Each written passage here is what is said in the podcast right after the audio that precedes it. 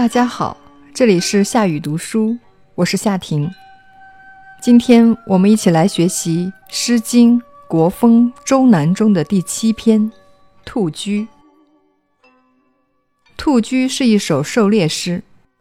那么，兔居究竟是个什么东西呢？兔即兔子，居是捕兽的网，所以兔居就是捕兔子的网。诗人有打春定妆的威武猎人，联想到保家卫国的英勇武士。那么你可能会问，这猎人和武士有什么关系呢？在先秦时代，狩猎除了获得食物，也是一种重要的军事活动。通过狩猎选拔士兵，习兵布阵。那些平时在狩猎场上追逐猎物的健儿。也能在战场上发挥才干。我们一起来将全诗通读一遍。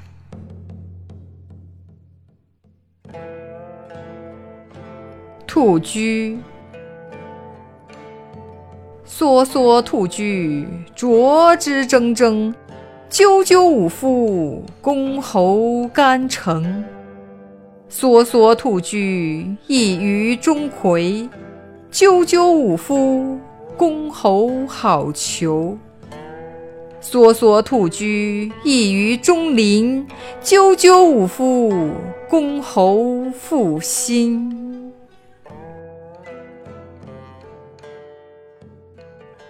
诗文虽短，却铿锵有力。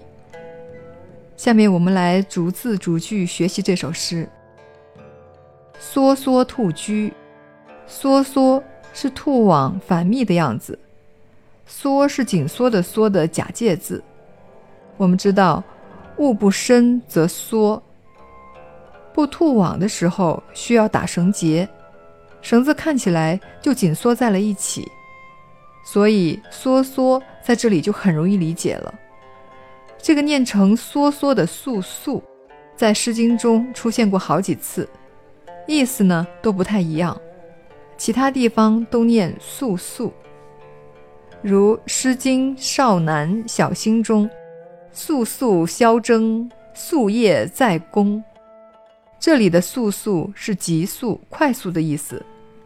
天不亮就快速出征，白天夜里都在忙于王事。再有《诗经·小雅·黍苗》中说：“素素谢公，昭伯迎之。”此处的“素素”是严正的样子，是说严正的修整谢意，昭伯苦心来经营。还有《诗经·大雅·思齐》中“庸庸在公，素素在庙”，意思是，在家庭中真和睦，在宗庙里真恭敬。这里的“素素”是恭敬的样子。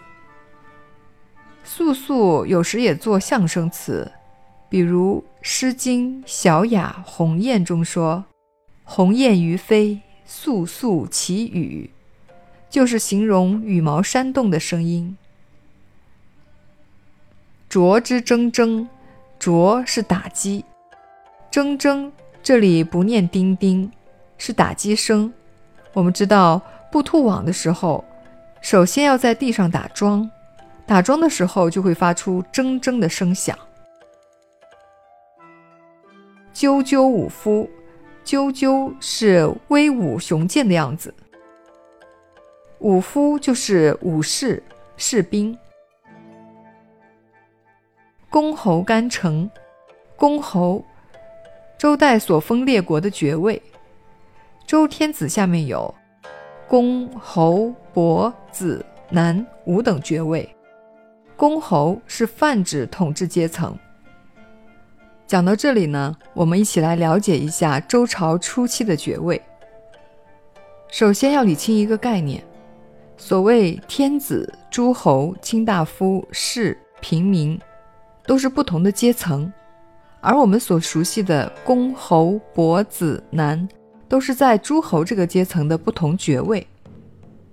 据说周公摄政的七年间。共分封了七十一个诸侯国，有五十三国分给了姬姓。姬姓也就是周文王和周武王的姓。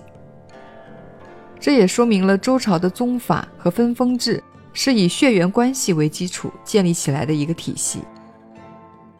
根据《礼记·王制》的记载，王者之治陆爵，公侯伯子男，凡五等。周康王之后呢，各诸侯国的实力开始发生变化，最初的爵位也发生了很大的变化。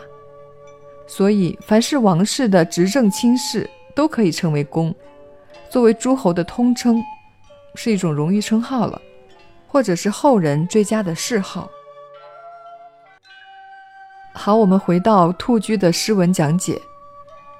公侯干城，干城，这个干是盾牌，城是城池，干和城都用于防卫。这里是借代能御外卫内的捍卫者。下文公侯复兴中的复兴，同样是借代的手法，比喻最可信赖之人。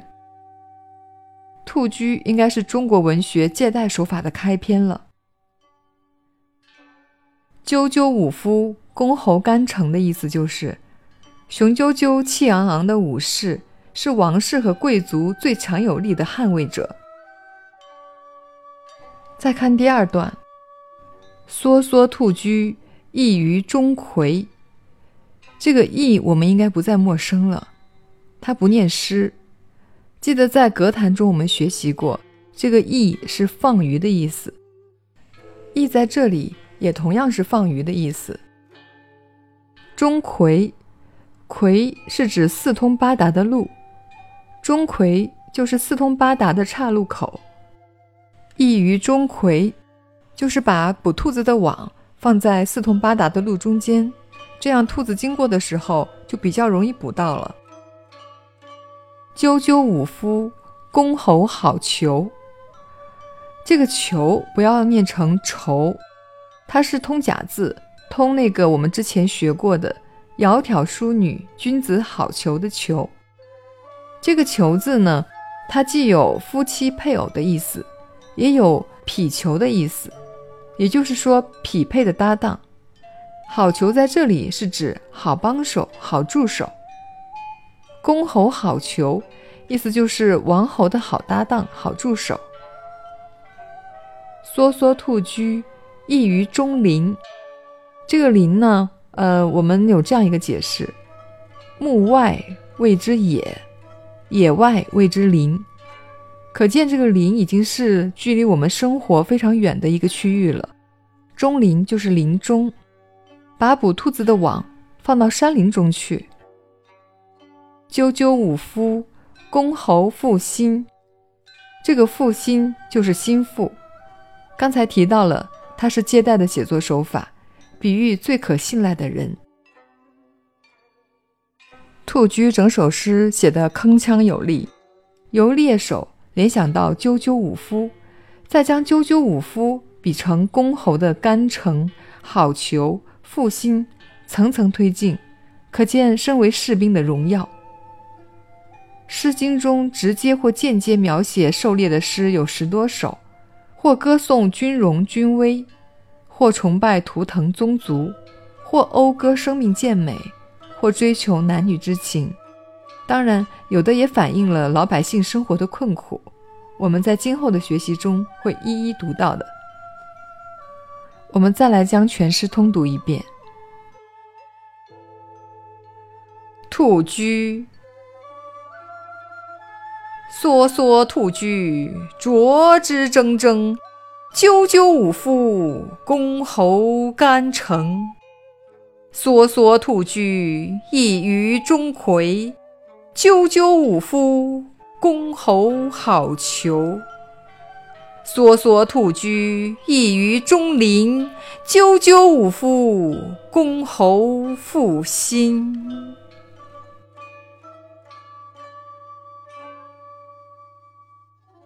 兔居，我们就学到这里。